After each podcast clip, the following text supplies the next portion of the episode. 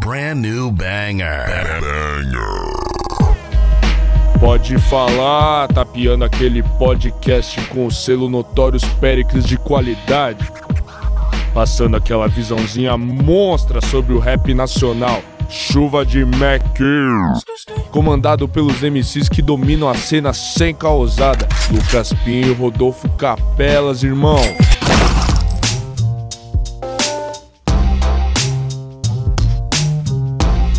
Salve, salve família! Vocês estão bem? Tudo tranquilo? Tudo na paz? Sejam bem-vindos ao Pode Falar, aquele programa que continua em casa sobre o grande cenário do rap nacional e do R&B também, tá ligado? E quem tá comigo nessa é ele, meu parceiro de sempre, Lucas Martins de Pinho, o Pinhola. Salve, Pinhola! Salve, Rodela! Salve, rapaziada! Pode falar no ar? Novamente, mais uma sexta, mais um podcast e tamo na luta aí, né, Rodolfo? Tá ligado, né, Pinholas? Toda sexta-feira tem Pode Falar, e o Pode Falar agora tá com parceria, tá avançadíssimo, Pinhola. Tamo como? É avançado, chegando cada vez mais longe, então bora dar um salve pros parceiros do Pode Falar, pessoal aí que tá agregando com a gente. É aquela ajuda mútua, né, Rodolfo? A gente ajuda eles e eles nos ajudam, então tá tudo certo. Começando com o podcast todo dia um papo de rap. Então, se você tem mais de 100 edições, pode falar, mas se você quiser mais, quer mais podcast de rap, tem aí o podcast dos nossos parceiros. Vai lá conferir que é papo brabo também. Tem a página Aurélio do Trap, você que curte uns, uns memes de trap, você que curte o trap em geral BR, vai lá conferir no Insta e no Twitter. E também o site Underground Culture Brasil, pesado também. Quem conhece, conhece. Site que sempre fortalece a cena. E agora também tá fechadão com Pode Falar, certo? E aqui é só felicidade pelas parcerias.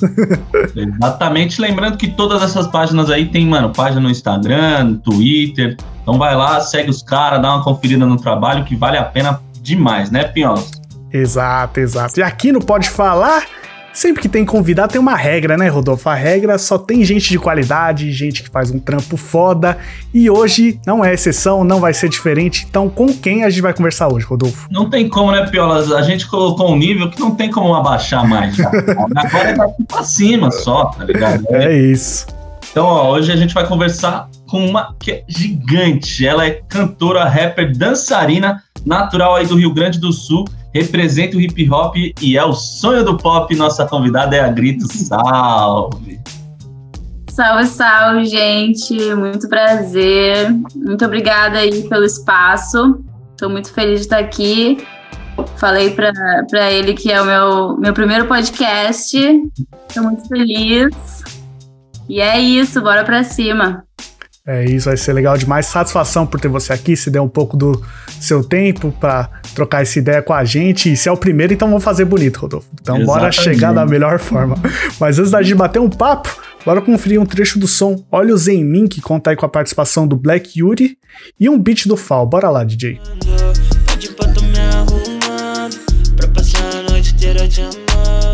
Baby, baby, eu já fui além Pra deixar teu corpo todo zen. Se cê pede mais eu faço bem. Quer, quero saber como tu vem. Se a porta tá aberta eu vou entrando. Este som se chama Olhos em Mim Mas antes de qualquer coisa, como tá sua vida aí? Meio do ano já, esse tem... É, eu digo que esse ano voou ao mesmo tempo que não voou É um bagulho muito estranho Eu é ainda não... É. E todo dia demora muito para passar Mas a gente já tá em junho, tá ligado? É loucura Sim. demais. Então fala aí, Grito, como tá sua vida em geral? Trampo, sem ser trampo, pessoal, você tá bem? É uma pergunta aí que difícil de responder a, em 2021. É, então, já, já temos um ano, né, de pandemia, o tempo passa, como você, como você falou, o tempo passa rápido, ao mesmo tempo parece que não passa, mas chega toda sexta-feira e eu penso, nossa, já é sexta-feira, Mês que vem é meu aniversário já, que é bem no meio do ano, então sempre que chega eu já fico assim, meu Deus, já chegou. já chegou de novo, Mas... já passou 365 dias. É. é, respondendo a pergunta, eu, como a grande maioria, acredito, né, da população brasileira, é, a gente tá, assim, numa estabilidade, assim, né, tipo, Estamos bem, mas é tudo muito instável. Eu acho que instável é, é a palavra, assim. A gente está tá lidando com, com isso, né? Com essa instabilidade, sem saber muito bem o que fazer, o que vai ser. A gente que é artista independente ainda tem um agravante, porque ser artista no Brasil fora da pandemia já é complicado, né? Já é punk, já, já Não. é. Ser artista independente já é punk, né? Ponto. aí estamos aí nessa situação. Então, esse ano o que eu mais tenho feito é, é trabalhado o, o meu interno para me manter sã e conseguir evoluir e trabalhando muito por consequência o externo também, né? Porque é, é o trabalho, é a arte que, que consegue manter a gente mais, mais equilibrado. E, e é isso, muito trabalho interno e externo, muita arte para conseguir seguir caminhando, correndo, correndo, né, contra o tempo. É isso, Total. exatamente. Eu tava vendo o seu Instagram esses dias, eu vi várias fotos de rolês, de apresentações. Então eu tenho que te perguntar como tá a saudade disso aí, dessas vivências que não estão acontecendo mais. Nossa, meu, é, é muito assim, porque quando começou a pandemia, é, eu tava num. Eu tava num momento assim de. Porque a minha carreira é, é, é curta ainda, né? Então eu tava num, num momento de, de começar a fazer mais shows, assim, tipo, todo mês, pela primeira vez, sabe? Todo mês ter show, às vezes ter mais de um no mês. E eu tava trabalhando com de dançarina com o baile da Brum, que é um baile lá de Floripa, da DJ Brum. É um baile de funk, trap já tá com um espaço muito massa na cena, então a gente tava sempre tava começando a ficar no pique assim, e aí do nada tá. Então, muita saudade, muita saudade até agora quando no começo do ano, quando tinha dado uma uma baixada um pouco, né, em tudo assim, chegou a ter um um evento de, de grafite lá em Floripa que eu, que eu consegui é, matar um pouquinho da saudade, cantei um pouco, mas agora pensando, parece que foi um, um surto coletivo, sabe? Parece que não aconteceu, assim. Foi outra vida, né? Foi um sonho e que todo mundo colou junto e voltou ao normal, ao- à Sim. pandemia depois. Normal, né? Esse novo normal aí. O novo normal. Odeio essa frase. Tem, tem um ódio dessa frase. Novo normal. Tá, tá quase dois anos ouvindo isso aí, né, Rodolfo? Exato, velho. Exato. Embaçado, embaçado demais. Mas aqui no Pode Falar a gente gosta de voltar no tempo, né, Rodelas? Fala pra nós. Exatamente, Piola. Só antes de fazer essa pergunta, eu gostaria de fazer um comentário de que a pandemia foi bom para mostrar que a gente não vive sem arte. Essa história de que, ah, não, porque médico, advogado, engenheiro, essas são as profissões, você quer ser artista, você quer ser ator, dançarino, cantor, o que quer que seja, não, isso não dá certo. Mas a pandemia mostrou que a gente não vive sem esse, esse tipo de coisa, né? Isso Com certeza. Salvou muita gente, né? Como, como sempre vem salvando, né? Em toda a história da humanidade, a arte salva muita gente, mas agora na pandemia ficou bem evidente, né? Exato, exato. Muito disso. E- Boa colocação. muito obrigado, muito obrigado. Rodolfo é das colocações. Rodolfo é certeiro, é cirúrgico. E daí a gente realmente gosta de voltar pro começo, né, Piolas? Pro dia 1, assim, basicamente. É, a gente quer saber se você lembra seu primeiro contato com a música, assim. Então, é, primeiro contato, assim, geral ou primeiro contato... A gente gosta de dizer que é a primeira vez que você ouviu música de uma forma diferente. Que você É. ouviu e falou: opa, acho que gosto demais disso aqui. Não sei, mexe com você de uma forma diferente. Sim. Então, é, esses momentos aconteceram na, na família do, do meu pai. Foi as, as primeiras vezes que eu, que eu senti algo assim, sabe? É, eles se reuniam e cantavam muito, sabe? Todos os meus tios, assim. E a minha avó também escutava muita. Era uma Cantava- coisa que Eles Oi? cantavam o quê? Cantavam o quê? Samba? Samba. É. Minha avó escutava muito samba. E era uma coisa que, diferente da, da família da minha mãe, por exemplo, era uma coisa que trazia muita energia, sabe, pro momento, assim. E aquilo sempre me chamou muita atenção, assim. Então, esse é um momento, é, são momentos marcantes, assim, sabe? Que é o primeiro registros que eu tenho na memória de, de música, assim, bater no coração. E você aí gosta de samba até hoje? É algo que você ouve no seu dia a dia? Sim, muito. Gosto muito. É... Depois, mais tarde, eu escutava muito pagode também. Hoje em dia, eu escuto mais samba do que, do que pagode. Eu gosto mais dos pagodes mais antiguinhos, assim. Esses atuais eu não, não sou muito por dentro. Mas eu escuto ainda bastante samba, gosto muito, é uma das coisas que eu mais gosto. Pô, é só você ver um pouco do seu trabalho, dá pra perceber como você é eclética, né? Então imagino que você deve gostar de música, tipo, geral, não se prende a gêneros. É, é. Sim, sim, isso inclusive foi um problema no, no começo.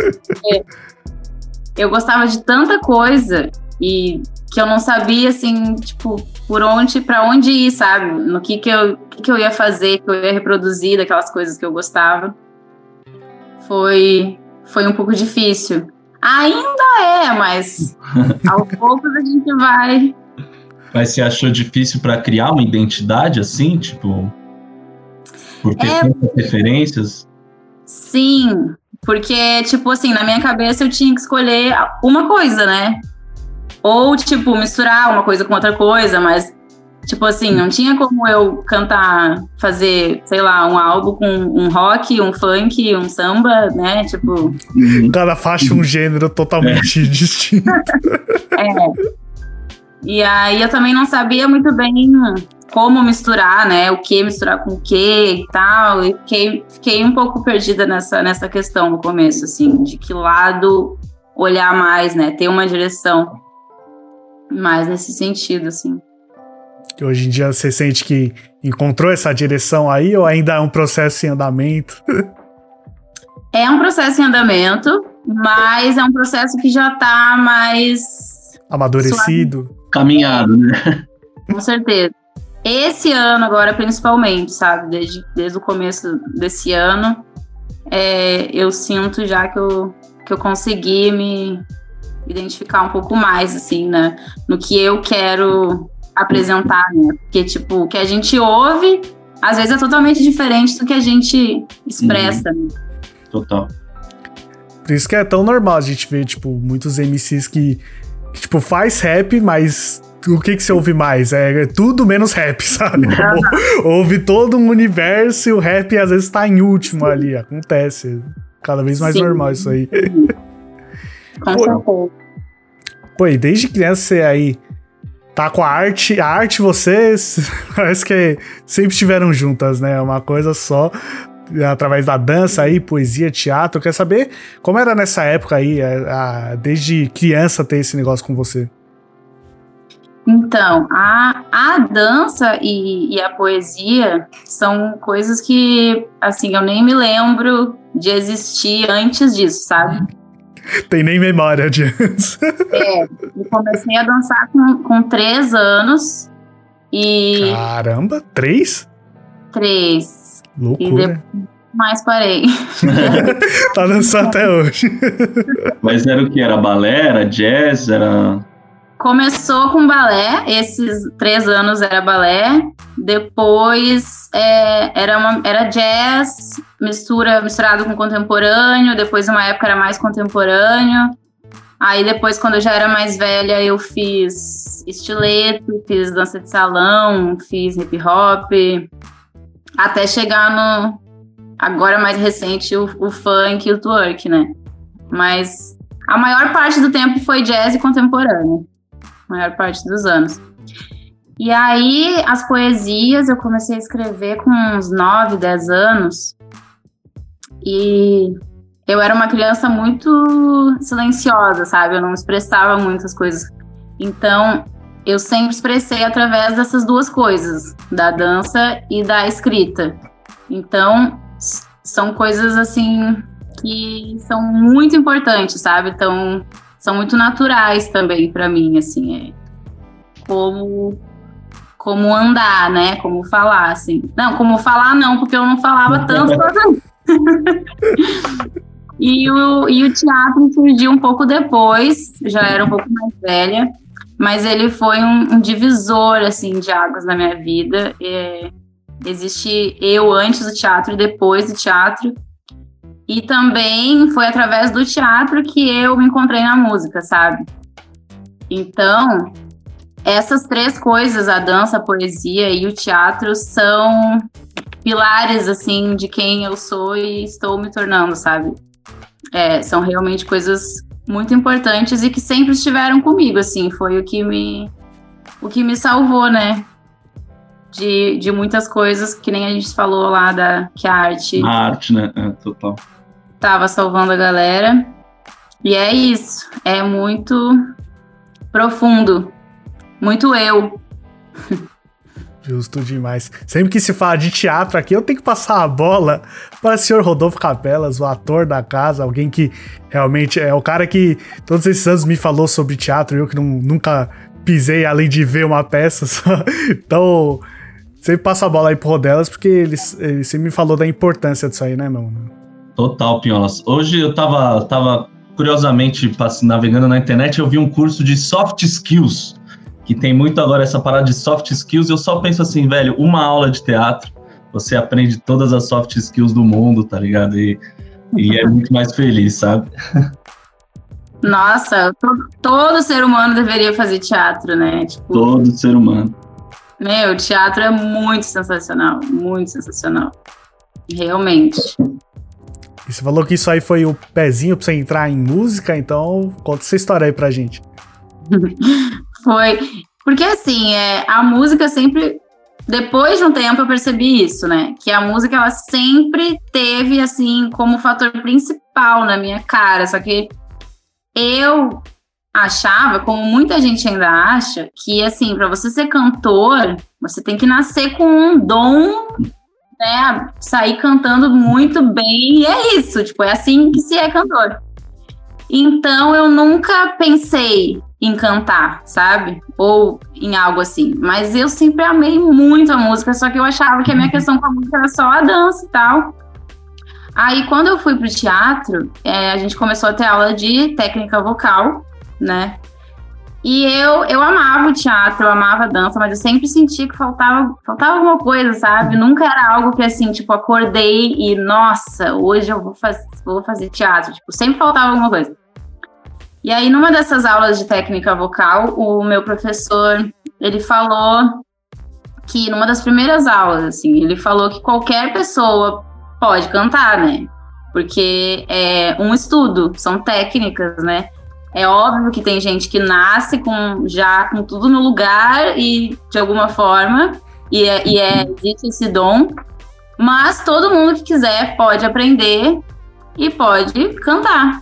E aí, quando ele falou aquilo, deu um, um plim na minha cabeça, sabe? E eu falei assim, será? E aí, será mesmo? Hum. Aí seguiram as aulas de técnica vocal e a gente começou a trabalhar uma música. E aí, quando eu vi, eu tava muito mais animada para as aulas de técnica vocal do que para as aulas de teatro.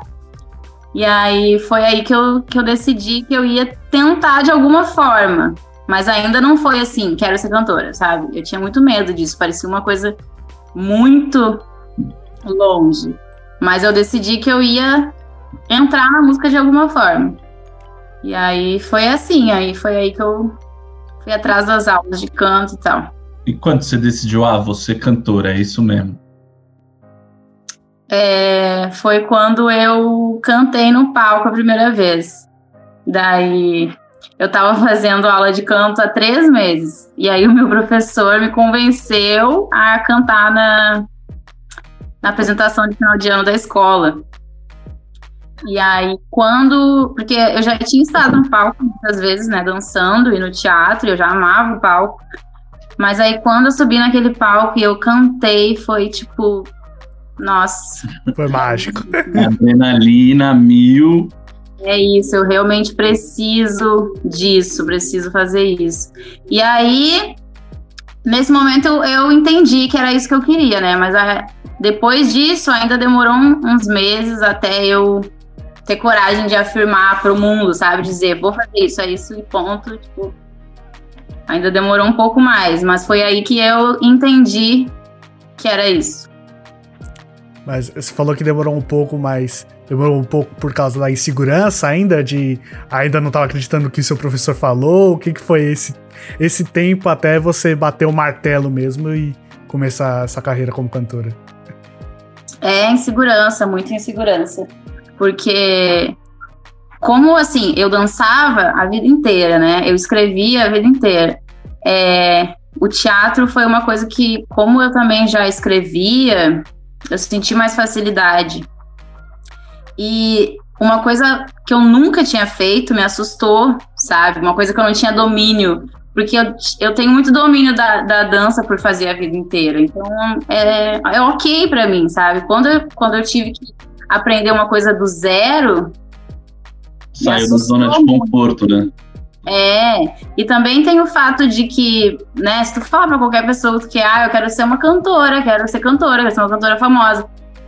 Ninguém bota fé, né, nesse tipo de, de coisa. Então tem esse julgamento também das pessoas. E, e tem também o fato de que eu é, tinha um bloqueio muito grande, assim, com a minha voz, sabe? Eu tinha muito medo de, de colocar a voz para fora. Desde aquela questão que eu falei que eu era muito quieta na infância e tal, né? Então era um combo, assim, de tudo e eu tinha medo, tinha muito medo. Era isso, eu tive que vencer esse medo. Aí eu venci esse medo e, e encarei. Mas era isso. Agora eu tô. Antes de perguntar, já tô até entendendo o seu nome artístico já. Então, quando soltou é um grito, né? Com certeza, é isso, é totalmente isso. O, o grito, na verdade, ele surgiu para ser uma tag de pichação. Hum. Quando, quando eu vi os dois T's, eu sabia que era uma tag. Porque, porque é, muito, é muito mais. Na tag fica muito mais bonito dois T's do que um só, tá ligado? Sim, verdade. E até quando eu decidi começar a lançar as minhas músicas, eu não queria deixar grito, assim, eu, eu nem, nem considerei, porque eu pensava, tipo, ah, grito parece um nome de banda, né, no, no máximo, não parece que alguém vai ser grito, ainda mais uma mulher, né, porque é um nome que parece masculino e tal, aí eu fiquei nessas, tentei procurar vários outros nomes, mas no fim eu acabei percebendo que tinha tudo a ver com, com eu cantar, né? Porque quando eu criei o grito para pichar, eu não pensei assim, ah, vou escrever grito por causa disso. Não, tipo, veio na minha cabeça, eu fiz. E aí quando eu fui quando eu fui pensar no nome para os sons, que eu me dei conta, sabe, do porquê que o grito veio. E aí fez sentido, aí eu deixei. E aí acabou que eu acho que deu certo. sabe? Eu gosto. Eu fiquei com medo de ser estranho, mas. Você eu gostei. Que, você achou que o pessoal não ia entender a proposta que você quer trazer? Tanto que você falou que achou que o pessoal ia achar que era uma banda. É, é, eu achei estranho, assim, sabe? Só que eu acho que o fato de ter começado no, no, no hip hop ajudou justamente por a galera estar tá acostumada com essa questão de vulgo, né? De de, de tag disso tudo, assim. Eu acho que isso facilitou bastante as pessoas a, a entenderem. Eu acho que se eu tivesse, tipo, chegado do nada num, né, sei lá, numa televisão, uma coisa mais pop, seria um pouco mais difícil. Mas como começou assim, teve mais facilidade. E hoje a gente tá aí vivendo esse momento de tentar fugir dos pronomes, né, feminino e masculino. Então eu acho que que é isso, que vai dar certo. Você falou que tem relativamente pouco tempo de carreira. Quantos anos ah, você tá aí na estrada já? Então, com as minhas músicas mesmo, assim, que eu lancei a primeira música faz três anos. Três anos aí. Caramba, você conquistou bastante coisa com esses três anos, né? Sim, sim. Isso ver. é uma coisa que a gente tem que eu tenho que me lembrar, né? Às vezes quando dá aquele desespero assim, tipo, ai, Não, aquela autocobrança gigantesca, né? É. Aí tem que tem que lembrar, assim, é realmente foi, foi algo que tudo aconteceu de uma forma certa, sabe? Que me ajudou, assim. Talvez se eu estivesse morando em outro lugar com outras pessoas, não teria acontecido. E tudo foi. Tudo se encaminhou, assim, de, de uma forma que me ajudou realmente a conquistar bastante coisa nesse tempo. Mas... Você já falou um pouco aí da identidade, como é difícil aí misturar tudo que você gosta e na grita ali tudo que você gosta. Aqueles um milhão de gêneros musicais. Mas por que então o rap para esse começo aí, o, o, rap como uma grande base aí para o que você faz até hoje? É, quando, quando eu conheci o hip hop na minha vida, porque assim, eu já escutava rap desde muito criança, porque um dos meus irmãos é, gostava muito de Racionais, escutava Planet Ramp, então eu já escutava, já sabia, já conhecia o rap, mas eu não conhecia o hip hop, né? Quando eu conheci o hip hop, é, eu me apaixonei, assim, eu, eu me encontrei, encontrei um lugar para mim, sabe, assim, porque eu sou dessa, de uma cidade muito pequena e eu não, não a gente não tem acesso a, a muita coisa, então eu nunca tinha não tinha muitas pessoas parecidas comigo e tal. Então, como o hip hop foi tão importante para mim, assim, eu nunca consegui, nem quis, né, sair de dentro dele, assim. E aí, o rap, por mais que não não era o que eu mais escutava, mas o hip hop era a minha base, assim. E aí, quando eu comecei a, a fazer as minhas músicas, eu tava morando com pessoas que faziam rap. Então eu já tava naquele núcleo ali. E essas pessoas, elas já estavam, tipo, gravando som em casa, sabe? Eu conheci beatmaker, eu conheci home studio. Então, foi acontecendo, assim. Foi, tipo, pra ser ali, sabe? Não foi algo que eu busquei, mas foi como, foi como, foi como aconteceu. E, e aí, desde o, o, primeiro som, assim, eu tentei sempre buscar beats um pouco mais diferentes, sabe? Que tivesse um pouco mais de melodia, alguma coisa diferente, assim. Mas é, era mais rap, né? Até ali, acho que o meu terceiro som era, era bem rap, depois eu comecei a, a experimentar mais. E como que, que funciona o seu processo criativo, assim? Você escuta um beat e, e, escreve em cima do beat, ou você tem um monte de letra antes, depois encaixa a voz em cima do beat? Como que você gosta de trabalhar? Acontece, acontece bastante dos dois, assim. É, na, acontece hoje em dia rola mais escrever em cima do beat. Mas eu confesso que as músicas que eu mais gosto foram escritas sem o beat.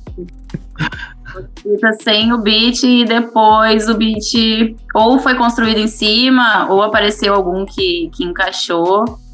É, porque eu sinto que às vezes, o, como eu já escrevia a vida toda, o beat, às vezes, ele, eu sinto que ele me limita, sabe? A, a, encaixar a palavra ali, rimar e tal. E quando eu não tô com um beat, tô só escrevendo, é, eu, me, eu me liberto mais, assim, na escrita, sabe?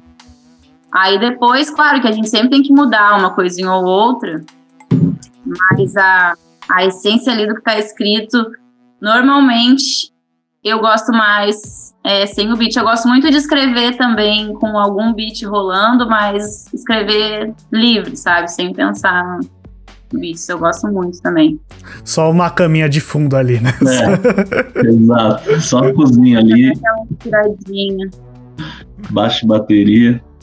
Entendi. Mas o, o, meu processo criativo é bem, é bem intuitivo, assim, sabe? Eu não gosto muito de pensar em tema e pensar assim, vou escrever sobre isso ou vou criar um projeto sobre isso. Tipo, é muito do que vem, sabe? Total. E muita. Muita. Muito visual. Eu me. A minha criatividade, eu gosto muito de estímulo visual foto, vídeo, filme. Tenho muito apego assim com o estímulo visual para despertar a criatividade, sabe? Mesmo quando não é algo visual que eu vou fazer. É uma coisa que aguça bastante minha criatividade. Eu gosto muito. Ah, que legal. E vendo o seu trabalho, dá pra ver muito como você trabalha seu audiovisual, né? Você, você lançou clipes o quê? Da maioria das suas faixas que você lançou, né? Sim. Eu gosto muito, eu amo o audiovisual. Eu, antes de cantar, eu passei uma época tirando umas fotos e editando vídeo, assim. Editar vídeo é uma coisa que eu ainda gosto. Básico, assim, né? Mas eu gosto muito, muito dessa parte. É, eu sou uma fã da Beyoncé, né? Então eu tenho muito dela também, do, do visual, assim. E é muito louco porque quando eu começo a escrever a música, ou quando eu termino, na hora já já vem imagens na minha cabeça, assim, sabe? É uma coisa bem involuntária, assim. Então, mesmo que eu não queira, eu já penso na imagem, é como se fosse uma coisa só, assim, o, o trabalho no final, sabe? Eu, e hoje em dia, eu acho que cada vez mais a gente tem essa, essa junção, né? Do sonoro com uma experiência completa, assim, né? De ouvir e ver. E para o artista eu acho importante porque é, muitas vezes o que a gente escreve na música é interpretado de outras formas pelas pessoas, né? E quando a gente coloca o visual, a gente tem mais uma chance de mostrar o que a gente realmente quer passar, né? Ao invés de, de só a música. Eu acho muito bom. Adoro. talvez a pessoa com o audiovisual entenda o que você queira passar, ou talvez também pode acontecer de aí brisar mesmo e ir para outro lugar. Sim, Mas... sim. Ah, e sempre rola, né? Não adianta, as pessoas são muito únicas, as uhum. visões das pessoas, então ah, acho que interpretação é parte da obra, né? Talvez se a pessoa pegar um negócio que talvez você não, nem tava pensando em passar isso, acredito que você até aceita. Tipo, ah, da hora que você pegou isso aí. Sim. não sei, deve ter algum comentário no YouTube. Nossa, que da hora que você pensou nisso. Aí você olha e. então, não pensei. não, na verdade, mas.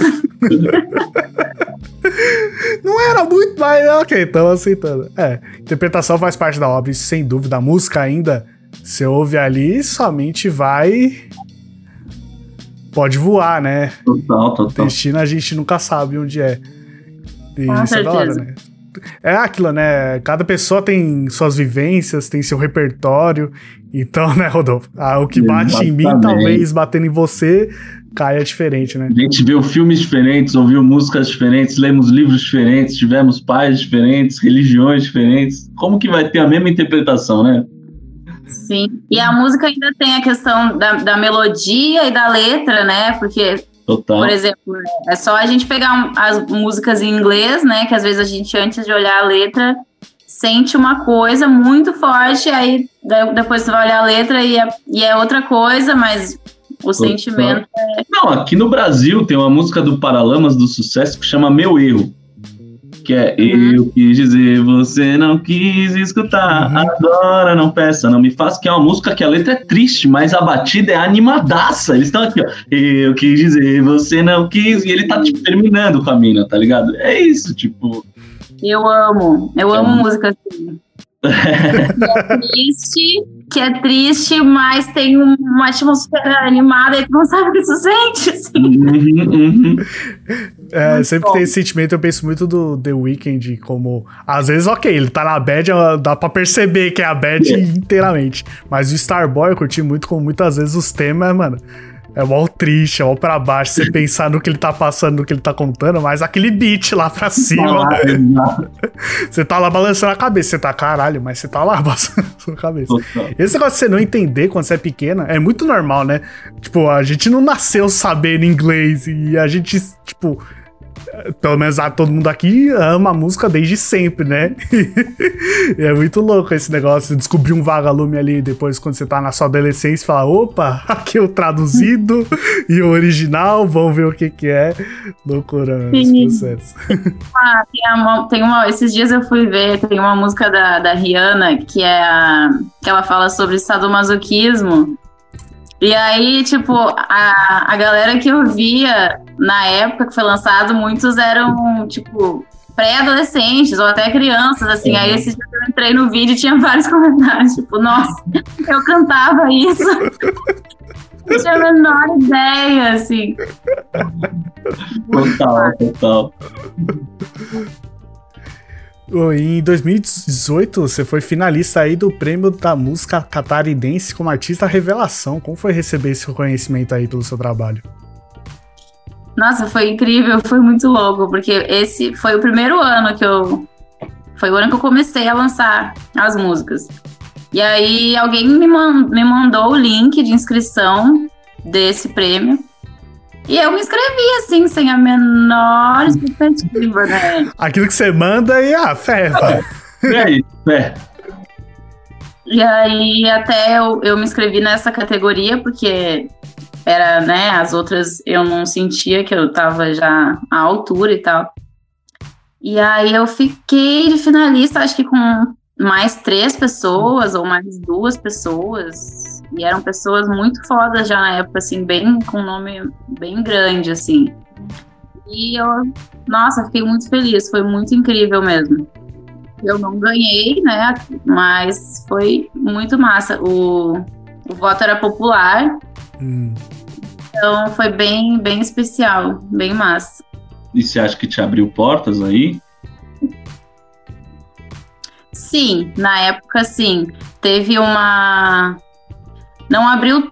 Não abriu mais, porque eu nessa época ainda estava muito dentro só da cena do rap, né? Lá em uhum. Florianópolis.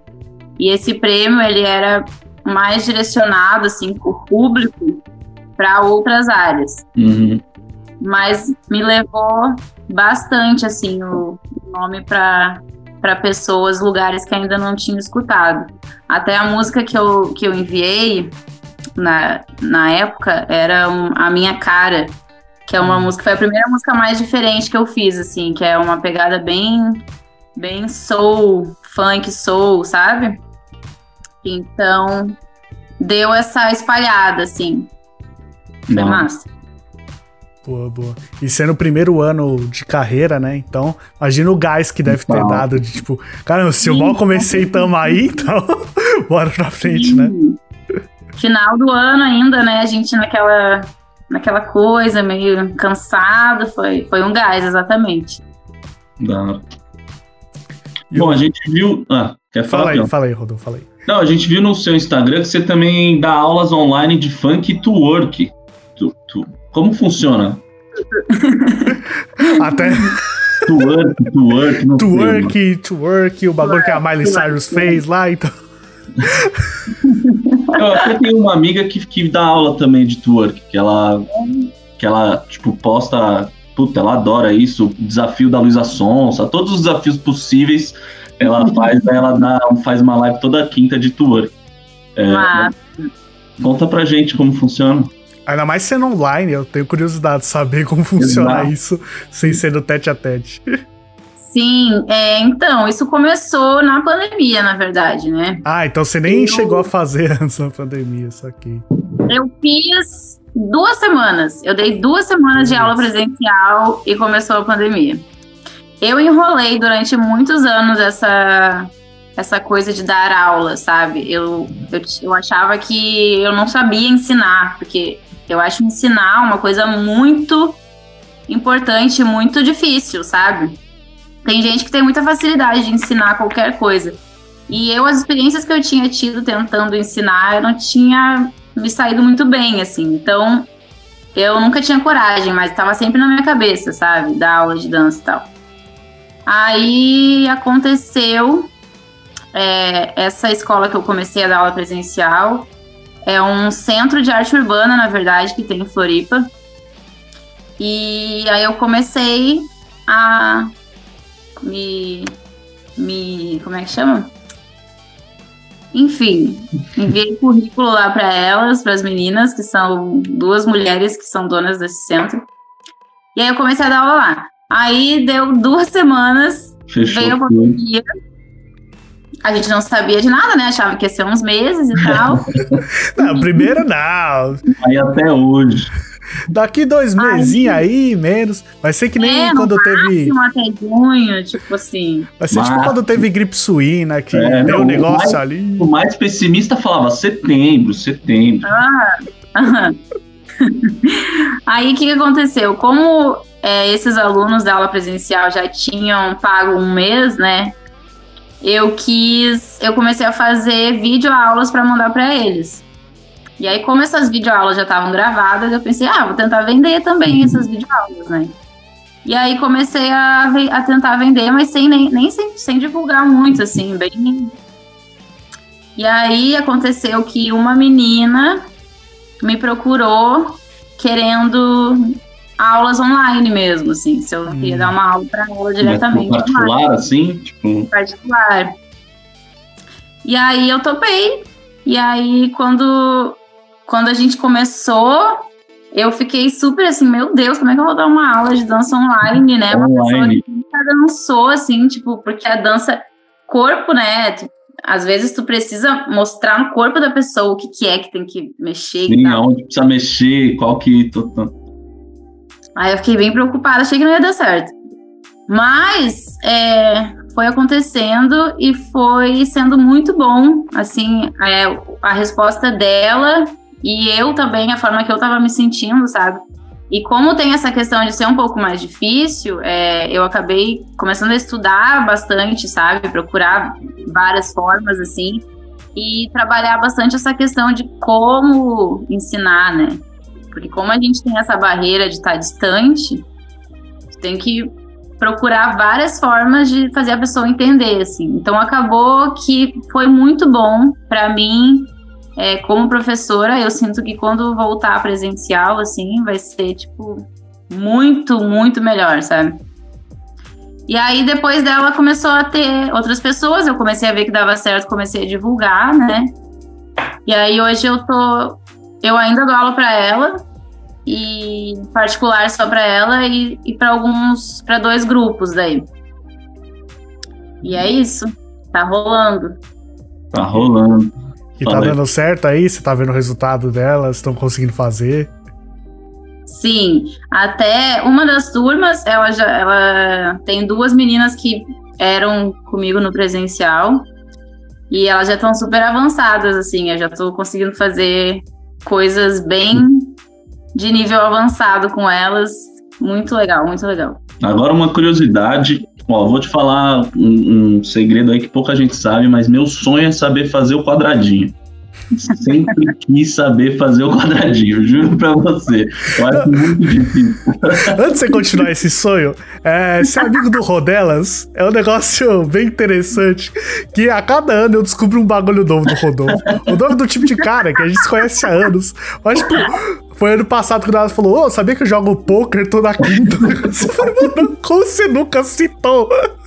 Nunca falou, não faz ideia. É verdade, é verdade. Eu tenho agora outras, eu vou me expor aqui, já tô me expondo. A coisa que eu mais falo com meu terapeuta é porque eu tenho dificuldade de me abrir para as pessoas. Eu conto pouco as coisas para as pessoas. é isso, agora eu tô contando. Eu sempre quis. E eu tenho uma amiga que é bailarina e ela falou: ah, a, a coisa não é no quadril, é no joelho. E eu falei, como que no joelho, no quadril? Conta pra gente como que funciona, tipo, aonde que, que tem que colocar a energia? É no quadril ou no joelho? como é que funciona? Então, ó, lá no meu Instagram tem um, tem um tutorial de. Mas é um tutorial não assim, bem explicadinho, porque é no Rios, né? Mas tem um tutorial do quadradinho. O que que acontece? É, todos os movimentos, todos os movimentos de funk e twerk, que é para rebolar, né? A gente é, a gente não o movimento ele não sai, ele não acontece no quadril assim, na bunda, né? Ele acontece, ele começa no joelho, na perna, e ele termina no quadril, mas é o quadril mesmo, sabe? Não são os glúteos, é o sim, quadril. Sim, é o... É, são movimentações para frente, para trás, de deslocamento que fazem o movimento acontecer, mas tudo começa no joelho, exatamente. O, o quadradinho, por exemplo, ele é, ele é só dois movimentos, ele é a soma de dois movimentos intercalados, assim. Então, tecnicamente, é bem simples. Só são muitos detalhes, né? E para os homens é ainda mais difícil, a maioria, claro, não todos, porque vocês mexem menos ainda que, que a gente, né? No decorrer da vida, assim. Alguns não, graças a Deus, são soltos, mas tem muita, muita mulher também que é que é muito presa, né? O quadril é preso. E aí tem todo um trabalho de soltar antes de pegar a coordenação dos movimentos, porque é tudo coordenação, né? Coordenação, ritmo. Sabe o que é pior, Grito? Que agora eu vou ficar treinando em casa, vou ouvir as dicas, vou ver o Rios lá com o tutorial, vou fazer. E quem vai sofrer é o Pinholas, que ele vai receber o vídeo depois de eu fazendo, entendeu? É sempre assim. Muito bom. Tem que fazer mesmo. Tem que botar. Pode falar, ah, tem até aula online, você acredita nisso? É outro nível, estão chegando em lugares. Inclusive, se quiser fazer aula comigo, tá? Só chamar. Contato já tem agora, ó. Vou fechar essas aulas aí. Garantir mais, mais um aluno. Rapidinho você tá fazendo quadradinho. Vamos falar de música aí, músicas lançadas. Essa é a parte da entrevista onde a gente entra nos singles, nos projetos que a pessoa fez. Então, a gente tem que ir lá para 2019, quando você começou aí o projeto Identidade. Quatro singles, quatro singles lançados aí aos poucos. Então, a gente pode meio que ver que é um EP, mas que não saiu assim logo um EP, né? Foi aos poucos que aconteceu. Então, quero saber como surgiu essa ideia e por que aos poucos, logo no primeiro projeto. Então, é... esse projeto ele começou, na verdade, a primeira música, a Sempre Mais, ela ela aconteceu e a partir dela que eu resolvi criar o projeto, né?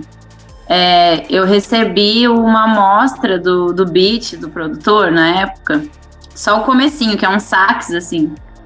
E eu tava nessa vibe de procurar é, estilos, procurar coisas mais a ver comigo, assim, tentar sair um pouco só do rap, né? Já tava com essa ideia. Aí ele me mandou esse sax, eu gostei muito. Aí ele fez mais um pouco do, do beat e eu chamei um outro amigo meu, produtor também, e pedi para ele dar uma uma virada no meio do beat, fazer uma coisa bem dançante, deixar, fazer uma loucura mesmo, sabe? Uma coisa bem louca, assim. Aí ele fez. Aí quando eu escutei a música, já todo o beat e tal, aí me veio essa ideia do projeto, porque como eu tava nessa busca pela minha identidade, né, como expressar melhor, eu pensei em fazer é, em nenhum momento, na verdade, eu pensei é, em lançar tudo junto, porque a minha ideia era justamente fazer uma música bem diferente da outra, sabe?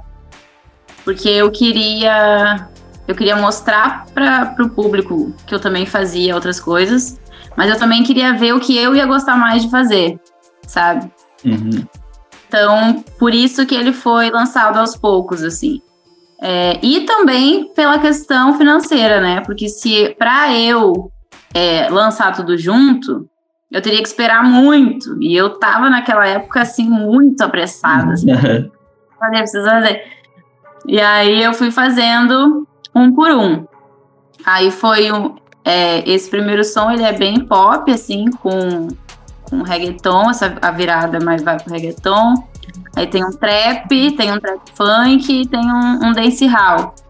Então, é realmente uma coisa bem distinta da outra e foi essa busca que eu tava nesse momento por, por tentar me encontrar mais, né, na forma de me expressar musicalmente, assim.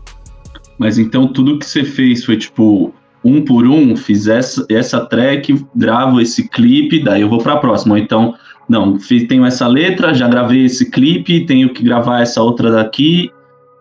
Foi.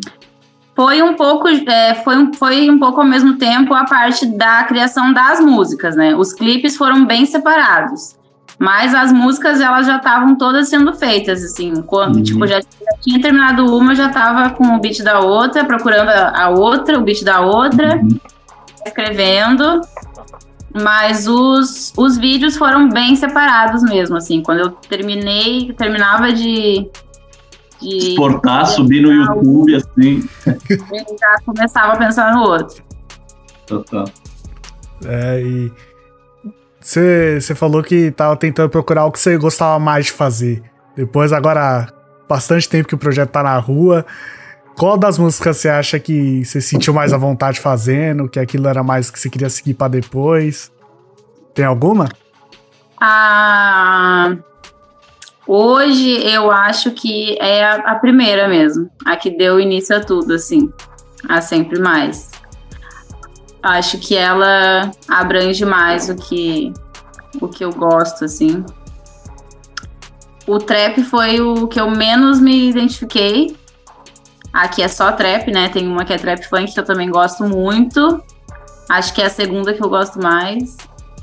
e... Trap funk é muito bom, né? É. Perdão, te é interrompi.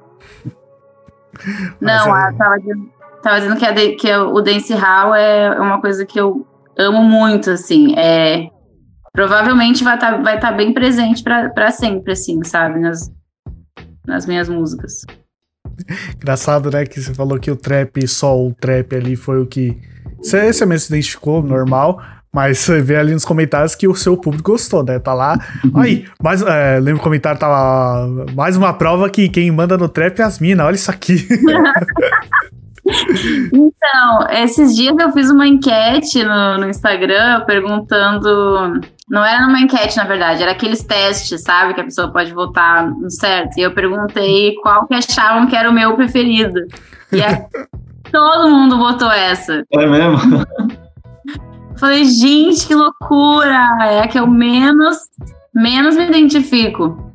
Mas sabe o que eu acho que pode ser também? Acho que a linguagem visual que você constrói ao longo dos clipes faz com que você pareça ser aquela pessoa que curte o trap, sabe? Tudo que você construiu nos clipes, assim. Sim, é. é. Eu demorei, eu demorei muito pra. Quando eu fiz essa música, eu tava num momento assim já, tipo, tá, ok. Gosto de alguns traps. Vou tentar fazer e foda-se, assim. Uhum. Mas no começo eu odiava odiava trap logo no começo, assim, não gostava nada. Aí era bem aquela chata de boom bap, sabe? Aquela, Guardia do rap. Tipo, ah, eu gosto só de boom bap, não gosto de... Eu era assim, mas aí aos poucos foi, foi mudando. Hoje em dia eu gosto muito de vários. Eu era assim também, então sem julgamentos, faz parte. Pinhola viu essa minha evolução aí até gostar do trap, né, Pinhola? o Boom Bap ainda tá lá no coração, né? O ah, não, o Boom Bap é o Boom Bap é o Boom Bap. Acabou. Tem, é, tem. Mas é aquilo que a gente fala, né? Tem espaço para todo mundo brilhar bastante aí. O rap é muito grande em geral, então tem, tem para todos os gostos, tem para todos os públicos. Você quer só boom bap, você vai achar muita gente que é nesse estilo. Quer só trap, você vai achar muita gente também nesse tipo. E ainda mais porque tá no hype, mas aí, grime, drill, cada vez mais coisas implementando. Então, para todos os gostos, sem dúvida. Como eu falei, seu, é, os seus videoclipes é algo também muito interessante. Você vê, todos esse projeto, cada um tem uma estética diferente ali.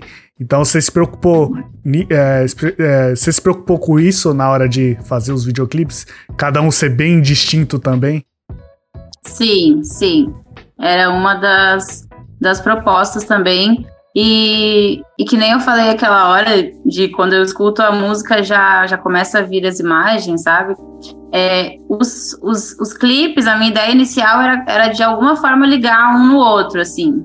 Eu até consegui fazer isso em detalhes, mas foram, acabaram sendo bem distintos mesmo e houve essa preocupação, mas também foi muito natural, assim, eles serem bem diferentes, porque as músicas eram muito diferentes, né? Sim. né? Então não tinha como é, fugir disso, assim. E para você, né, que sempre dançou a vida inteira, para dançar nos clipes já. Exatamente. Facinho, né? Sim, na, na verdade eu ainda não dancei o suficiente em nenhum dos meus, dos meus clipes. Eu tenho essa essa coisa comigo que ainda vai ter que. Eu ainda vou ter que fazer um vídeo só de dança mesmo, assim. Mas é, é complicado, é muita coisa para pensar e fazer, né? Eu ainda trabalho muito sozinha, assim, nessa parte toda de criação e organização do trabalho. Então, é muita coisa. É difícil fazer tudo que a gente quer. é bem difícil, ainda mais quando o orçamento não é vasto, né? Quando a gente não tem todo o dinheiro do mundo para fazer o que Sim. quer. É, até porque quando tem bastante dá pra contratar, né? Pessoas. Terceirizar muita coisa.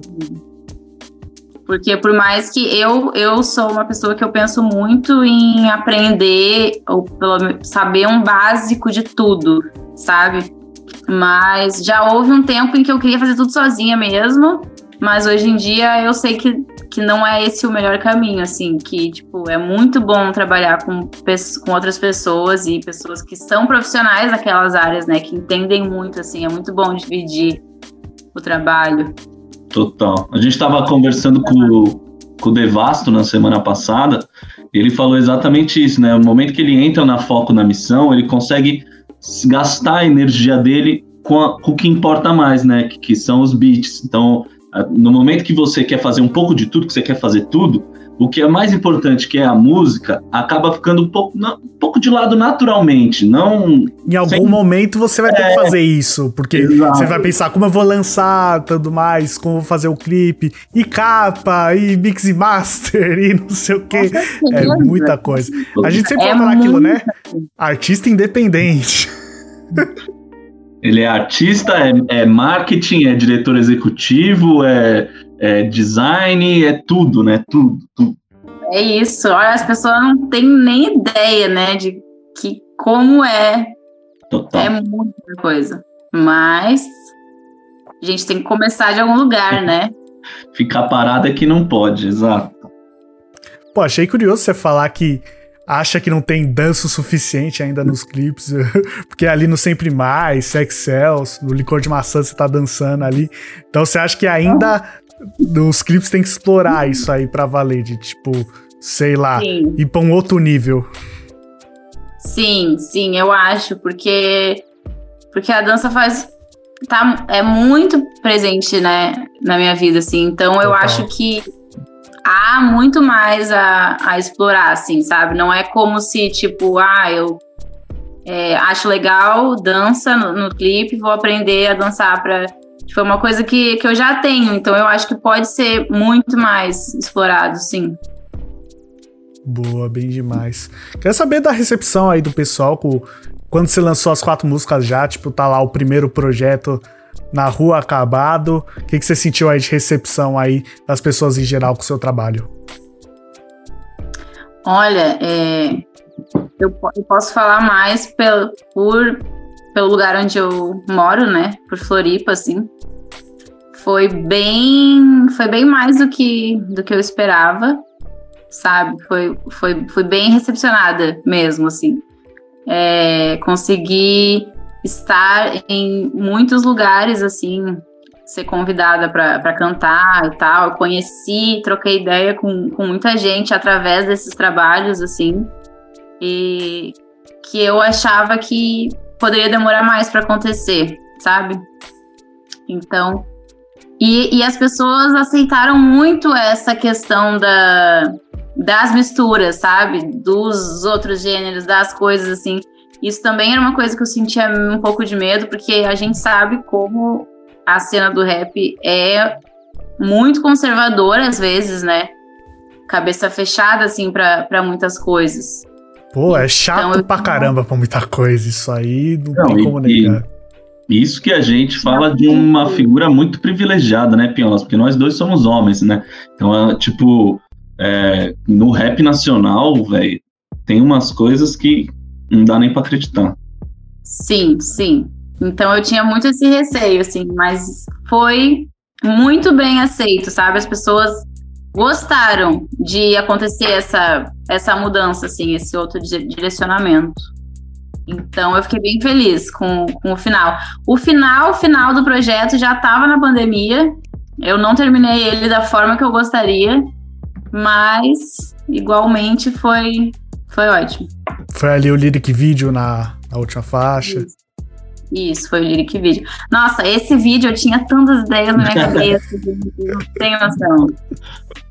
Ah, é, faz uma versão 2, né? Um remix, e daí você. É, porque esse som, ele tem participação, né, do MC Jimmy Love. que ele é um dos precursores do dancehall aqui no Brasil, assim. Eu curto muito o trampo dele. E um do, uma das ideias pro, pro clipe era ele ir pra Floripa fazer show e a gente pegar imagens, né, dos Uhum. dois. Uhum. A gente ainda tá nessa vontade aí de, de fazer esse show e gravar e tal, mas uma hora vai acontecer. É isso. O que, que a gente sempre fala, Rodolfo? Tudo acontece. Tudo, nada acontece por acaso, né, Pinholas? Tudo acontece por um motivo. É isso. Com certeza. Não deu dessa vez aí, mas quem sabe no futuro já faz outra música com ele ali, Exato. já embala. A gente nunca sabe o amanhã. É isso aí, bota pra frente. E nesse ano já tá trabalhando, né? Já tem singles aí na rua, tem coisas acontecendo. Então saiu aí Blind Boy e Licor de Maçã que ganharam um clipe aí em conjunto. São duas músicas opostas que contam o final e o começo de uma mesma história. Essa parte eu peguei sim da descrição do vídeo. Achei bem bom demais. Você chegou aí nesse conceito, como essas músicas nasceram e como esse clipe em conjunto nasceu. Que, que, que brisa é essa aí de músicas opostas com mesma história? Então, é, essas, essa, a, a Blind Boy foi a primeira música que, que aconteceu. Eu tava num momento da minha vida que eu, depois do, de terminar a identidade, ainda não tinha sido. Ainda não tinha sido lançada a última, mas eu já tinha finalizado tudo, né? Já tava Uhum. tudo pronto. E aí eu comecei a sentir que eu tava nessa pressa que eu tive de fazer a identidade, de mostrar para as pessoas as outras coisas e de buscar outras formas e de querer virar na música. Eu senti que eu comecei a perder um pouco da, da minha essência artística, sabe? Eu Hum, tava muito focada assim no resultado para o jogo, sabe? E eu comecei a me distanciar um pouco assim do que eu gostava artisticamente, sabe? Aí eu entendi. comecei a tentar buscar voltar para isso, assim. Aí nessa intenção eu encontrei o beat da Blind Boy e me trouxe muito essa atmosfera assim que eu queria. Comecei a escrever a música e aí começou a vir a ideia desse novo projeto. E aí começou a sempre que eu tenho uma ideia, as coisas começam a, a aparecer, assim, sabe? É, Um turbilhão de coisas do nada, né? Aí começou a vir ideias e começou a vir outros beats e tal. E a minha ideia era fazer um álbum.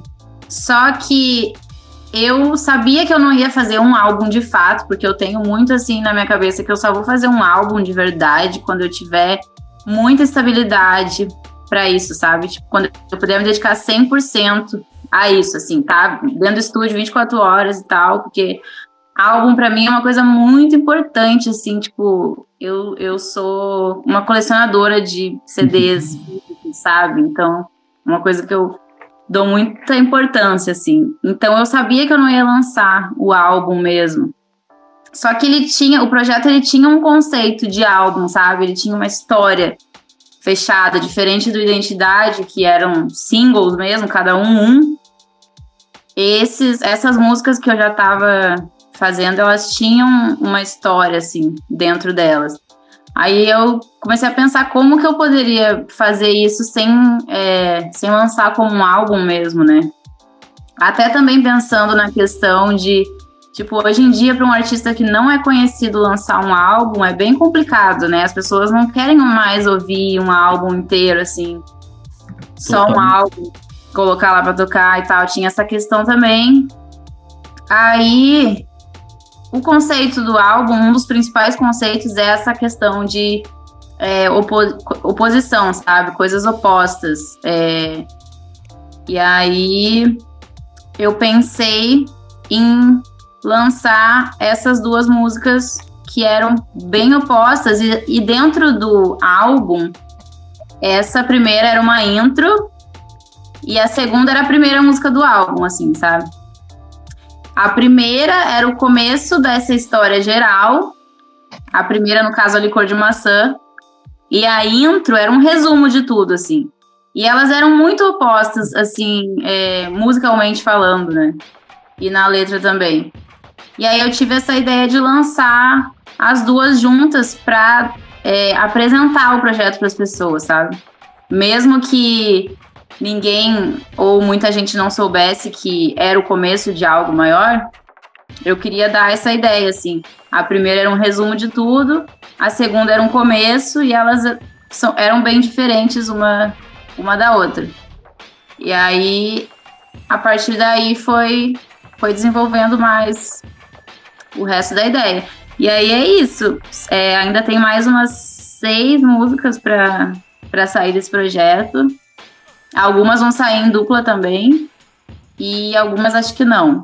Ainda não tenho isso bem definido. Mas você pretende lançar elas é, que nem você fez o Identidade? Um, uma de cada vez? Ou dupla de cada vez? Sim, sim. A minha ideia é essa. A minha ideia era lançar elas com menos intervalo de tempo do que o Identidade. A pandemia está dificultando um pouco isso, né? Imagina. Mas, mas a ideia é essa, é lançar elas separadamente, sim. Porém, quando ouvir tudo, vai dar, vai ter uma conexão entre elas, assim, sabe? Diferente do Identidade, que é, é bem cada um, um mesmo. É, é um pouco. Ah, fala aí, Pino. Não, eu queria falar que falou de álbum, falou de conceito, é muita gente, né, Rodolfo? A gente gosta muito disso, sempre gostou. Eu sei que agora as pessoas ouvem jeito diferente, a música ali é, é plataformas de streaming, é muito mais, às vezes, playlists do que álbuns. Mas não dá. Eu, eu ainda sou do cara do álbum, ainda gosto Também. do conceito, o negócio de começo, meio e fim. Exato, aquela história, né, Pinholas? Tem começo, tem meio, tem fim, conta-se uma história com o álbum. Eu também sou viciado nisso. Eu amo isso. Eu até hoje, assim, ó, eu não, quando eu vou ouvir um álbum a primeira vez, eu tenho que ouvir em, na ordem, assim, sabe? Porque porque tem um sentido, né? Talvez hoje, quem faça algo hoje, assim, talvez até não, não tenha muito, mas sempre teve, né? Sempre teve Nossa, um sentido sim. a ordem das músicas e. Total, acho que se o, se o artista escolheu, colocou naquela ordem, é porque é isso, pelo menos a primeira vez é para se escutar naquela ordem, sabe? Tipo, Sim. Para mim, uma das pessoas que, que tem feito isso assim mais divinamente, mesmo com esse tempo que a gente está vivendo e mesmo é, super por fora da cena no geral, é a Flora Matos, né? Os dois últimos álbuns que ela lançou foi tipo muito fodas, completos e que apesar de todo, história, né? todo é, muita coisa que envolveu o nome dela nos últimos anos, mesmo assim, só vê críticas muito positivas do álbum, assim, dos dois álbuns, né? Nunca vi nem, nenhuma crítica assim negativa. Eu acho que ela faz isso muito bem, essa construção de álbum. Muito foda. Total, ela, é, ela é braba, uma artista aí que há anos tem, tem o nome dela nesse patamar aí foi por merecimento e esforço mesmo, porque ela gosta bastante dos trabalhos dela e ainda ficou muito tempo sem discos, né? Então quando chegou de volta, chegou com aquela com aquela força, né? Já que demorou tanto, vamos fazer da melhor forma possível. Total. Se você não liga, não entendeu nada, Pinholas. Ó, os fãs de Flora Matos já, já, já pega aqui na ordem, negócio. E me chamou, voltando pro seu trabalho, me chamou muita atenção o negócio, porque tanto é totalmente oposto mesmo, né? Tanto na música instrumental, beat, o clipe também. Começa no preto e branco, tipo, fechado em um lugar, pra ir pro colorido em um lugar totalmente aberto, totalmente mar. Então, gostei, é, é isso, yin yang, né? é, exato. Estudei bastante coisa com relação a isso, as as leis herméticas lá, né? O que está em cima é como que está embaixo e tal. Eu, muito essa questão, assim, da. Quis, quis trazer isso de, de todas as formas possíveis, assim. Dentro. Mesmo dentro do, dentro do primeiro clipe, só dentro dele já, já tem algumas coisas. E depois fazendo essa diferença com o outro bem, bem forte, né? Total. Deu certo. Total, total. Curti demais. E, e o que, que você pode aí dar de spoiler? A gente aqui não pode falar, é um pessoal que gosta de spoiler, gosta muito, quer tirar do artista tudo que é possível. A gente gosta de falar que eu posso falar e os fãs são. Ó, é um abraço aqui, então com Tamo eles. juntos. Estamos juntos. A gente- Ah, spoiler. Então quer saber, ó, álbum fragmentado, o que que você pode adiantar, se pode adiantar alguma coisa pra gente. Seus fãs estão esperando, a gente quer saber. Então, o que, que eu posso adiantar? Vai ter bastante músicas mais, é, assim, melancólicas, é, de melodia, sabe? Essa vibe mais parecida com, com a da primeira música, da Blind Boy. É uma coisa que eu decidi explorar mais, assim, pra sempre, sabe? Na... Pra sempre é uma palavra muito forte, né? Mas, assim... O Sempre. pra sempre, sempre acaba, então tá tudo certo. Daqui pra frente é uma das coisas que eu decidi explorar bastante, assim, um lado mais, mais sad, sabe? Essas músicas mais dessa forma que eu ainda não tinha explorado muito. E como eu falei, vai ter alguns lançamentos em dupla de novo, alguns sozinhos. Vai ter beat de, de duas minas bem foda também. E é isso, eu acho. Não tem muito mais o que Acabou o spoiler. Sem spoiler. Já, já, já pegamos bastante informação aí. Então, mais duplas, ah, um pouquinho aí produção. Você falou, pô, é, seis faixas por aí, né? Mas é esse ano que você tá pensando aí, tipo, tudo? Ou é um bagulho que você quer estender mesmo aí pra mais um tempo? Se tudo der certo, esse ano. Esse ano. Já, como eu falei, né? A pandemia deu uma dificultada, assim. Tipo, agora já era pra eu estar quase lançando os próximos. Mas ainda vai ter que esperar um pouquinho. Mas se tudo der certo, vai ser tudo esse ano ainda assim. É o meu projeto de 2021, sabe? Espero não que não passe, assim. Total. Então você tá totalmente focada nisso aí, né? Sim, sim. Esse ano é isso, esse é o meu projeto pessoal e eu também estou trabalhando mais os, os feats, né? Que é uma coisa que eu também não tinha trabalhado muito até então. E esse ano eu tô, além desse projeto meu, eu tô fazendo é, trabalhos paralelos, assim, com, com outras pessoas. É uma coisa que eu tô buscando. Mais conexão, assim. E como tá sendo essa experiência pra você de fazer mais feats? Tá sendo ótimo, tá sendo muito bom, até é, com os produtores, sabe? É, estar mais, construindo as músicas mais dentro do estúdio, assim. Foi uma meta que eu estabeleci que tá sendo muito bom, assim, porque até então eu tinha trabalhado muito de longe, sabe? É, pegar o. é, fazer o beat, pedir o beat ou comprar o beat, e aí escrever, e depois ir só pra gravar aí a, a mixagem acompanhar também de longe. E agora, nesse nesse paralelo de feat e tal, eu tô conseguindo viver mais essa, essa construção da música, sabe?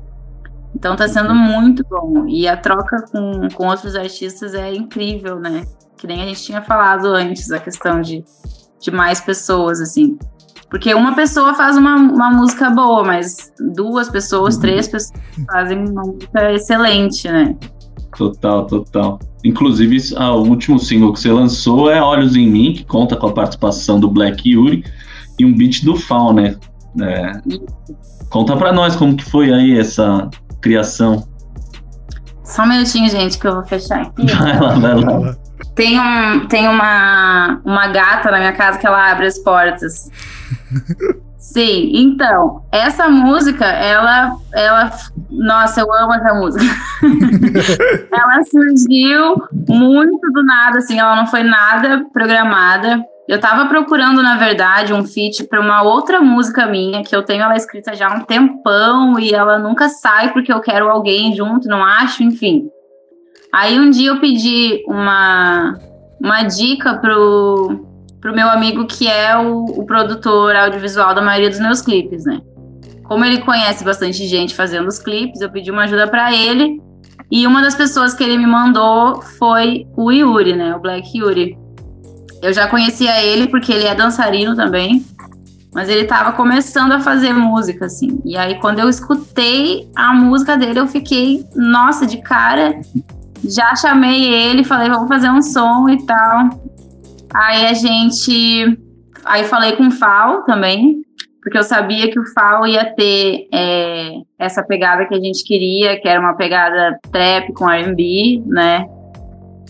E aí a gente se falou assim e já foi pro estúdio e no estúdio a gente criou tudo junto, realmente assim, todo o processo, o beat, a letra, depois a gente voltou para continuar e fluiu muito assim, sabe? Sem essa sem essa programação de nada assim. E se tornou a minha música preferida até então. Dessa forma, assim, bem natural, bem, bem massa. Então é o xodó do momento, essa música. É.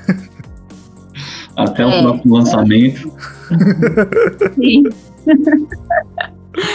Mas foi muito. É, essa música, ela, ela foi tão tão importante para mim, eu gosto tanto dela, porque ela foi a primeira que eu, que eu senti que eu consegui é, encontrar mais aquela identidade que eu venho procurando, sabe? É, a Blind Boy e a Licor de Maçã, também eu já tinha sentido isso, mas a Olhos em Mim foi, foi mais, sabe? Foi tipo assim, me senti confortável neste lugar, sabe? Foi realmente é, 100%, assim, sabe? Senti 100%. E as outras músicas sempre ficavam um pouquinho de tipo, ah, isso aqui ou aquilo ali, podia tal. Então essa foi muito, muito importante, muito bom ter feito ela. E como foi aí a gravação do videoclipe? O videoclipe foi, tipo, muito parecido com a criação da música. A gente, eu e o Matias, que é o, o produtor da, da Morlock, que é a produtora audiovisual, a gente tava há mais de um mês tentando escrever um roteiro porque eu queria fazer uma coisa, eu queria contar uma história, assim, no clipe, pela, sabe? Pela primeira vez, fazer um clipe não só com as imagens, assim, mas contando uma história, tipo um filme e tal. Só que a gente tava com milhões de empecilhos por causa da pandemia, por causa de grana, por causa de não sei o quê. E a gente nunca chegava num consenso e a gente já tava quase desistindo, assim. A música, ela já tava com a data de lançamento pro Spotify, para as plataformas digitais, e a gente ainda não tinha uma ideia fechada do clipe. Aí um dia eu tava assistindo uns vídeos, uns clipes, e aí eu vi um clipe de uma, de uma artista que eu gosto muito, e ela tava simplesmente dançando, assim, com uma iluminação massa. E a música tinha uma vibe bem sensual também, bem parecida com, com a vibe da nossa. Aí eu mandei para ele, ele falou assim: essa é a vibe. E aí ele falou: vamos gravar semana que vem, não sei o quê. Eu tava com viagem marcada, então a gente teve que gravar, tipo, dali uns dias. A gente marcou a gravação e a gente foi pra meio que improvisar na hora, sabe? Ver o que ia sair, com a ideia da iluminação, o lugar e a interpretação ia ser na hora. E aí foi assim. Como o Yuri também dança, foi rolou de, bem massa, de uma forma bem massa. A gente conseguiu construir o clipe assim, mas foi totalmente sem um planejamento maior. Pela primeira vez, eu nunca tinha feito isso. Foi no freestyle ali o. Total. E foi muito bom para mim, porque eu era muito apegada com essa coisa de, sabe, escrever o roteiro, fazer tudo certinho. Manter fiel ali. Sim. E aí aconteceu que a música que mais bateu em mim foi justamente feita totalmente diferente disso, né? Então foi muito bom. Pô, que engraçado, né? Que o Yuri, como você falou, parece que tem uma história meio que parecida com a sua nesse sentido de vem da dança, pai na música, então você meio que se você se viu nele em algum aspecto. Sim, com certeza, com certeza. E ele é, ele é mais novo que eu também. Então, quando eu vi que, é, que ele estava começando a fazer música, eu super também incentivei, sabe? É tipo, meu, se tu quer, né? Pode ser que não queira, assim, muito, só um hobby. Mas se tu quer, tipo, vai, porque vai dar muito certo, é muito bom. E tem muito isso, sim, da. Tem muita essa semelhança e eu me identifiquei muito. E eu acho que isso foi uma das coisas que, que uniu ao, ao, ao trampo ficar tão, tão bom, né? Tão assim. É, como que fala? Quando junta, assim, sabe? Enfim. É o que? A química? A sinergia? É... Sinergia, é. É, não sei. Não achei a palavra. Bateu, bateu, é isso. Bateu. Quando bate, não tem como não. É isso aí, tá certíssimo. E agora estamos chegando aí nos finais. Lembrando antes disso que se a gente tá falando tanto do som, último lançamento, o link vai estar tá onde? Vai estar tá aqui embaixo já. Pra você não perder o tempo, acabou aqui a entrevista, você já vai lá, ou você vai lá e volta, a gente deixa aí para você, fica ao gosto do freguês, certo? E a gente tá chegando aqui nas partes finais da entrevista, então começa as perguntas padrões, né, Rodolfo? Então manda Exatamente. aí. Exatamente, a primeira delas, ela tem nome e sobrenome, chama Fit dos Sonhos. E a gente gostaria de saber quem, vivo, morto, brasileiro ou gringo, você gostaria de fazer um feat que você ainda não teve oportunidade. Nossa. tipo, tem tantas pessoas. Imagina. Mas, assim, se eu tivesse que escolher uma pessoa hoje, eu escolheria o D2, Marcelo D2. Ele é a minha maior referência aqui no Brasil, apesar de quem me conhece sabe o quão fã da Beyoncé eu sou, loucamente.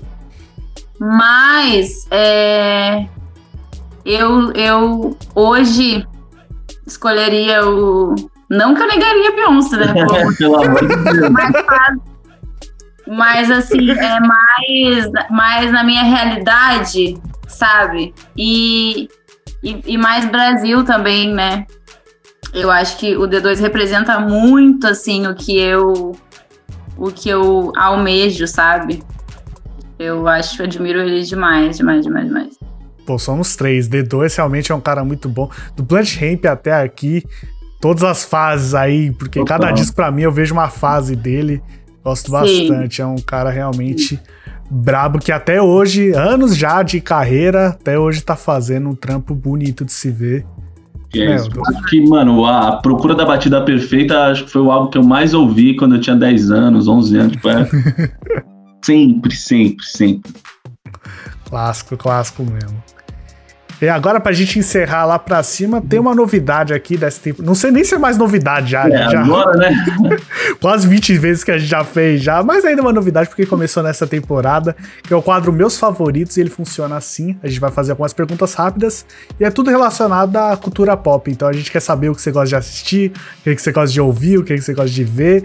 Então a gente sempre a, a, vê uns resultados engraçados aqui dessas perguntas. Então Rodolfo, começa para nós.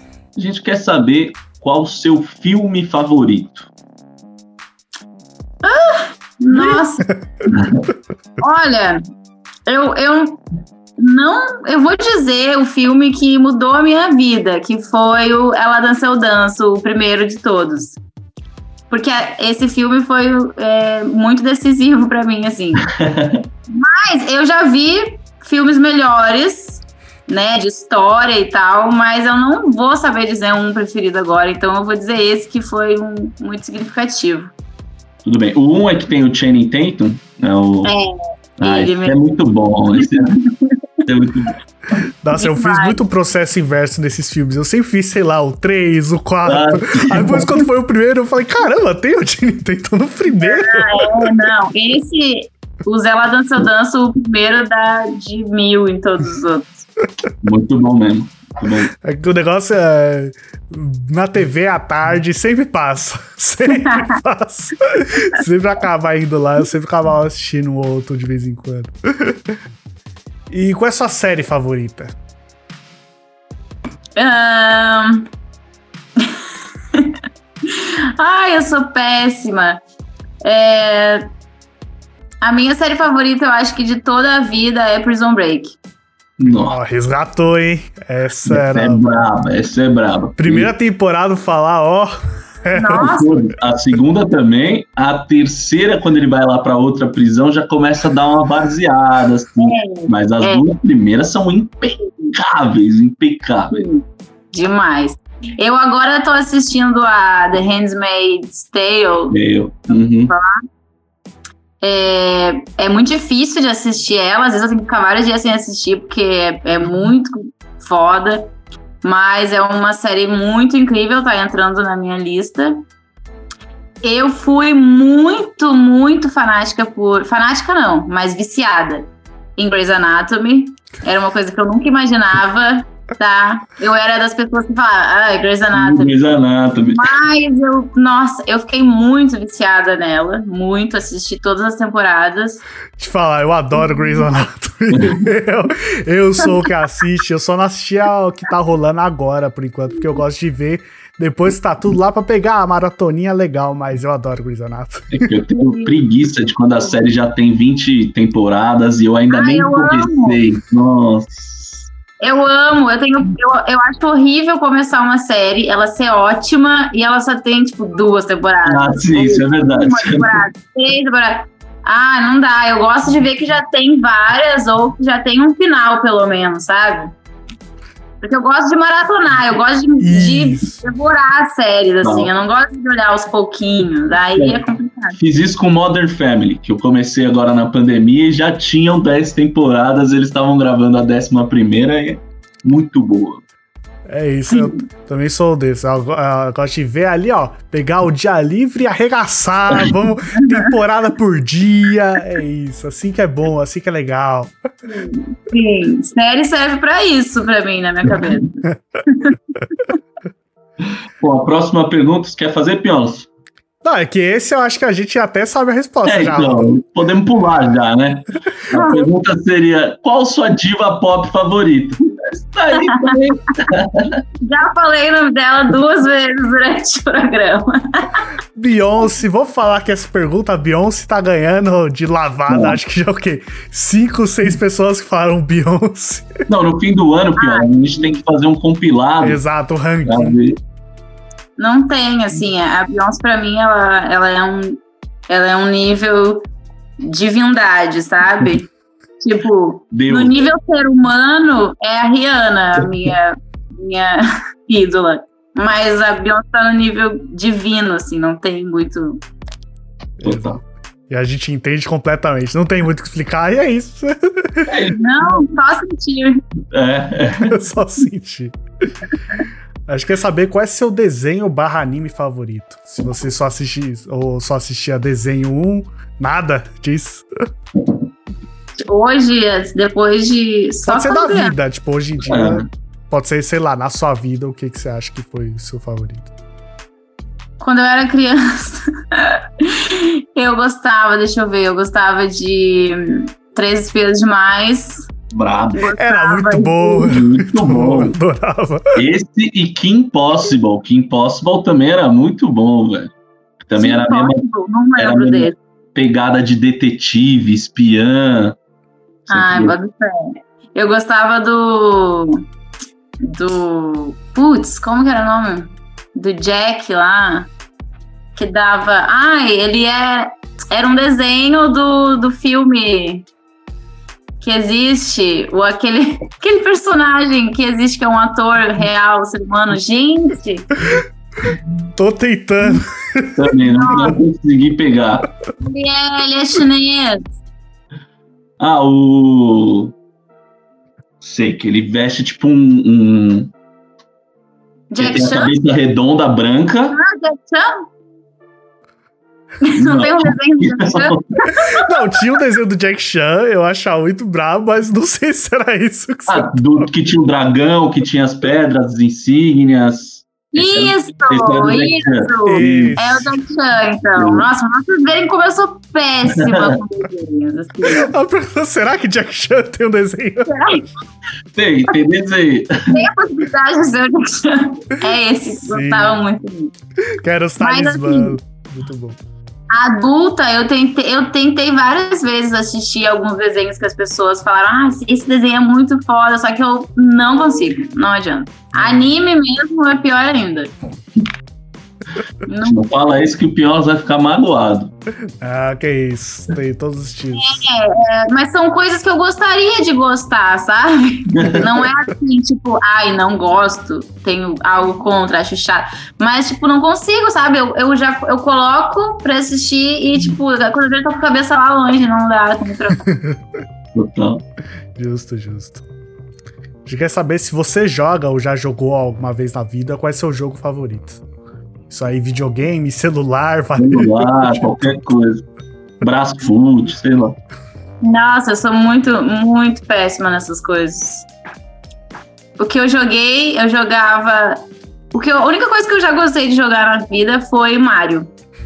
Geral, Mario. Mario. Todos, todos os do Mario eu gostava daquele que o Mario é, era um mundo tudo gigante, sabe? Você passava por vários mundos? Isso. E aí tinha um mundo que era enorme. É... Só. Só. Nunca gostei de, de videogame. Gostar de Mario já é muita coisa já. Se você quiser, tem Mario, tipo, aventurinha normal, tem Mario Tênis, Mario Golf, Mario, Mario, Mario Party, Mario... Mario Party. Então, gostar de Mario já é gostar de muita coisa já. Nossa, acho que é a única coisa capaz de me fazer jogar videogame hoje. Se eu ver assim, eu vou querer, sabe? Mario. Justo, justo. Bom. Total. E daí a gente quer saber qual o seu disco favorito de 2020. 2020, nossa, o que, que, saiu em 2020? Deixa eu pensar. É... Assim toca os meus tambores. Assim toca os meus tambores. Marcelo depois. Foi ano passado. Sim. Nossa, o tempo voa muito rápido, já foi muito. ano passado. Foi, inclusive ele tá fazendo o volume 2, você sabe? Vocês viram isso? Que isso? É aquilo que a gente. Tá vou... Igual o outro, ele tá passando tudo na Twitch, fazendo live do. Que da fazendo álbum muito foda. Vai ter filme também? Oi? Vai ter filme também? Não sei. Acho que ele não falou sobre, sobre visual ainda. Mas eu tô tentando lembrar os outros álbuns que saíram ano passado, eu não tô conseguindo. Além, teve, teve Jonga, né? Porque sempre tem Jonga, na dúvida. É. O último álbum do Jonga foi o que eu menos gostei até hoje. O Histórias da Minha Área. Área. Ou não. Que esse ano foi o Nu. O do ano passado é. foi Histórias é, da Minha Área. Não, foi o desse ano. Foi desse ano que foi o que eu menos gostei. Histórias da Minha Área eu gostei muito. Teve, teve a Cristal. É. Que derrubou. Derrubou. Teve que mais que teve? Teve líder em movimento do BK. BK lançou um álbum foda. Verdade. Acho que o da Flora foi ano passado também, né? Foi. Também. É, então eu colocaria o da, Flora, né? do D2. Gostei do mesmo nível. Escuto bastante, assim. Boa, boa. E é nesse clima que a gente encerra mais um Pode Falar, rapaziada. É isso. Ah. Ah. Sobe, ó. Reactions only. o roteiro, a produção e a montagem são do meu mano Lucas Martins de Pinho. Salve! e eu sou Rodelas MC, o Márcio Canuto do rap, família. Tô falando. É isso, é falar isso até entrar na boca do povo. É Exatamente. Pedis e obterás. Vamos lá, ó. Confira todos os nossos podcasts no nosso site, muito fácil www.com oh, www.podefalar.com tá lá todos os nossos 113 podcasts, é coisa pra caralho. Mas se você quiser preferir outras maneiras, entra no YouTube, pesquisa Pode Falar Podcast, vai ter vários lá. Entra no nosso Spotify, pesquisa Pode Falar Podcast, vai ter todas as 113 edições também. E além disso tem Deezer, Google Podcast, a gente tá aí em todos os lugares, mas é, é fácil. Vai no Google, pesquisa, ou então fala Ok, Google. Ok, Google pode falar podcast. Fácil. Fácil. Adoro Google. Não tem mais fácil que isso. É, a gente não consegue trazer mais fácil que é isso. Justo demais, Rodelas. Queria agradecer a nossa amiga Grito por colar aqui, trocar essa ideia massa com a gente. Satisfação demais conhecer mais de você, do seu trabalho. A gente gostou demais desse papo. E agora o microfone é seu. Qualquer recado que você quiser deixar todo o seu microfone. Ai, quero agradecer muito também vocês. Adorei. Por mim, a gente ficava falando mais. É... queria dizer para as pessoas me seguirem, né? Ouvirem a minha música. É, tem muita coisa boa para sair ainda. No Instagram, todas as redes sociais, na verdade. É oficial Grito, com dois T's. Esses dias eu vi que as pessoas com dois T's no nome têm sucesso, então eu tô esperando. Acho que eu vi esse meme também. Tava a Anitta, a Juliette, dos dois T's tá dando Pablo certo. Vittar, isso. Pablo Vittar, é verdade. Fiquei feliz. E eu queria dizer pra galera se manter aí fazendo as coisas que, que ama, que, que deixa a mente calma, saudável, pra gente superar esse momento aí tão difícil, né? A gente tá com esse país mais difícil ainda. Então é muito importante a gente se manter manter a cabeça no lugar e procurar fazer o que, o que ama. Se não puder fazer muito, pelo menos um pouquinho cada dia. E é isso. Muito obrigada mais uma vez pelo Gente. espaço. A gente que agradece por toda a disponibilidade. E, né, Piola, a gente sempre gosta quando o sorriso é verdadeiro do nosso, da nossa entrevistada, quando a, a química rola e a gente se diverte e acaba o tempo passando e esquecendo que é um podcast. Então, muito É foda. isso, bom demais. E assim, a gente sempre deixa o Convite. convite pra próxima vez. O convite a gente já dá agora, já. Fragmentado quando tiver tudo. Juntinho ali, amarradinho. Quando não tiver mais fragmentado, tiver junto. Aí conversa sobre. Porque a gente fala que. Tem que atualizar a conversa, né? O tempo passa, a gente atualiza a conversa. Então, sem dúvida, desconexão aí. Sempre precisar, só ligar a gente. Agora que já tem números trocados e tudo mais, sabe que a gente vai estar aí sempre apoiando o seu trampo, certo? Valeu, convite aceito já, hein? É isso. E tamo junto, rapaziada. Semana que vem vai ter, Rodolfo, semana que vem? Ah, Piola, você ainda pergunta, velho? É, é aquela máxima. Toda sexta-feira tem Pode Falar. É isso. É isso. Isso, alguém que você gosta, a gente já conversou, ou no mínimo já comentou aqui sobre, então vai lá, podefalar.com, liga aqui embaixo para todas as edições, todas as edições de vídeo no YouTube, e Rodolfo já falou, só ok, Google. Ok, pode Google falar. pode falar, podcast tá lá, velho. É isso. Adorei esse a partir de agora, daqui pra frente sempre vou querer. Rodolfo repita isso. Muito bom. É isso aí, família. Tamo junto e mandar aquele agradecimento pra aí, ó, todo dia um papo de rap, a Aurélio do Trap e a nossa Underground Culture Brasil. Tamo juntasso. Sem vocês, isso daqui não estaria progredindo da maneira que está. Certo? É isso, até semana que vem, rapaziada. Abraço! Yes. Foda, valeu.